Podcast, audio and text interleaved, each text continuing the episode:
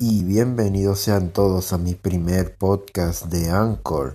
En esta ocasión hoy vamos a hablar acerca de un videojuego que se llama Danganronpa.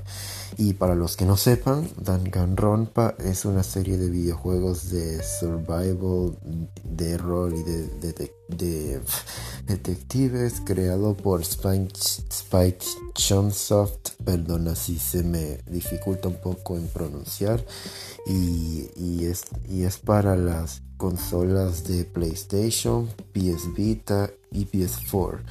Y entonces el juego trata de que unos estudiantes son encerrados en una escuela donde se verán obligados a participar en un juego en el cual uno mata al otro y, un, y se va a organizar un juicio escolar en el cual se va a determinar quién será el culpable y entonces solo algunos de ellos lograrán sobrevivir. Y entonces de entrada primero voy a hablarles acerca del primer... El juego tiene cuatro juegos. No, la franquicia tiene cuatro juegos.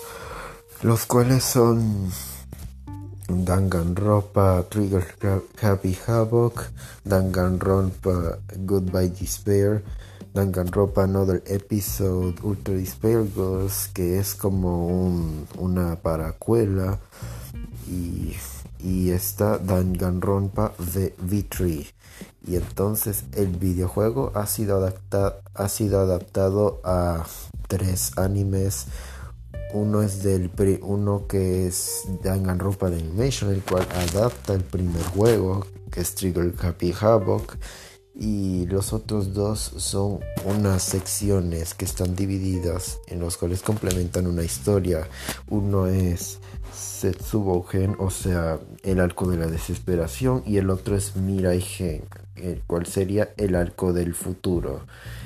Y, y también hay dos episodios especiales. Uno es, uno es que uno trata acerca de una es un OVA que trata acerca de Nagito y otro es Kiboken, el cual sería traducido como Esperanza.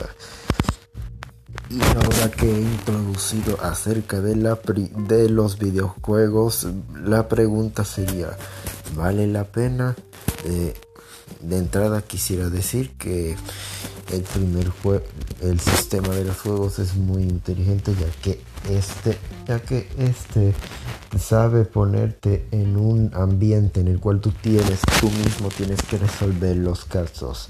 Y entonces y entonces te metes en la piel de los personajes porque tú vas investigando la escena del crimen, el asesinato y a la vez vas reuniendo pistas en las cuales vas a utilizar en el juicio escolar que es donde se va a determinar quién es el culpable, quién es el responsable del asesinato. Y entonces lo bueno del juego es su jugabilidad, o sea, y también te permite interactuar con otros personajes mediante conversaciones y tomas decisiones, que es otra gracia del juego. Y el segundo punto positivo que quiero dar a conocer son los personajes y estos en sí son la mayoría tienen su propia caracterización tienen sus rasgos únicos. el, diseño de cada quien es bueno, o sea, es lo que sobresalta. Están bien hechos en cuanto a eso y, y la mayoría de ellos tienen personalidades. Por ejemplo, Makoto, Kirigiri, que son los que más se roban, más se roban cada escena en la que salen, o sea, en cuanto al, al primer juego y Nagito es el que más se roba la audiencia en, a partir de Goodbye Despair. Y en V3, en V3 son la mayoría del cast. O sea y y como digo, esos son los positivos. Ahora vamos con los negativos, que, que es que básicamente a veces las, los demás juegos después de Trigger Happy Havoc son como un poco predecibles, ya que usan casi la misma fórmula. O sea, yo sé que la saga de videojuegos trata de eso, pero debería, pero pienso que deberían hacerle más cambios. o sea, deberían, deberían, no sé, ponerle una fórmula diferente para que así no se sienta tan repetitivo y monótono.